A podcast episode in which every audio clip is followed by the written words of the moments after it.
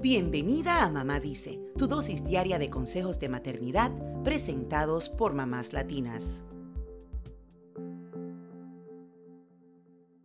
Uno de cada cinco estudiantes ha experimentado bullying en Estados Unidos. Según el sitio stopbullying.gov, las formas más comunes de acoso entre los niños y jóvenes incluyen inventar rumores o mentiras, decir burlas e insultos, empujar o escupir y hasta amenazar con hacer daño a alguien o forzarlo a hacer algo que no quiere. Muchas veces hablamos de cómo evitar que nuestros hijos sean víctimas de este tipo de acoso, pero ¿qué pasa si son ellos los abusadores? En este Día Nacional de Detener el Bullying, queremos compartir siete consejos para educar a nuestros hijos a no convertirse en bullies.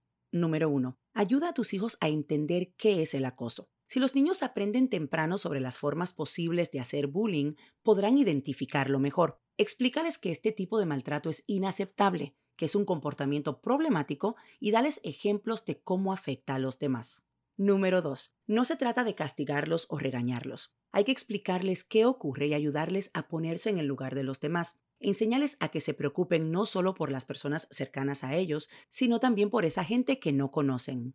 Número 3. Demuéstrales a tus hijos que el acoso es un tema serio. Con tranquilidad, puedes utilizar las consecuencias para enseñarles. Hablen de las reglas de la escuela en términos del comportamiento de los alumnos y lo que ocurre cuando participan en una situación de bullying.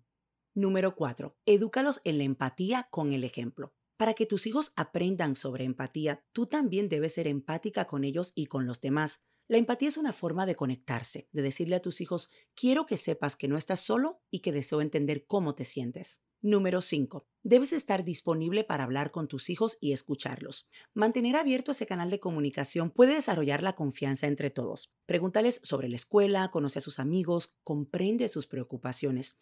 Algunas preguntas para esos momentos pueden ser, ¿pasó algo bueno hoy que me quieras contar? ¿O sucedió algo malo? ¿Cómo es la hora del almuerzo en la escuela? Cuéntame con quién te sientas, de qué hablan. A ver, ¿en qué te destacas? ¿Qué es lo que más te gusta de ti mismo? ¿Ves niños en la escuela que son acosados por otros? ¿Cómo te hace sentir eso? ¿Qué harías si volviera a ocurrir? Eso sí, asegúrate de que tus preguntas no suenen como un interrogatorio policial. Número 6. Trabaja con tus hijos para entender algunas de las razones del acoso. A veces los niños acosan para integrarse. A estos niños podría servirles que participen en actividades positivas como deportes o clubes para que asuman roles de liderazgo y hagan amigos sin intimidar.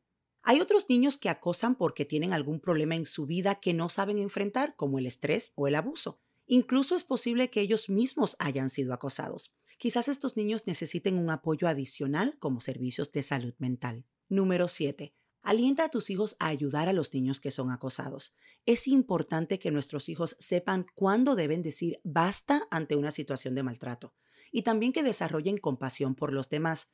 Discutan cómo enfrentar el bullying. Enseñales a tus hijos que pueden hablar con un adulto para denunciar una situación de acoso o preguntarle a la víctima cómo se sentiría más segura. No debemos esperar a que ocurra el bullying para tener esta conversación con nuestros hijos.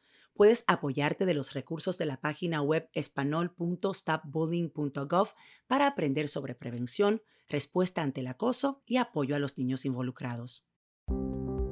Eso es todo por hoy. Acompáñanos mañana con más consejitos aquí en Mamá Dice y síguenos en mamáslatinas.com, Mamás Latinas en Instagram y Facebook y Mamás Latinas USA en Twitter.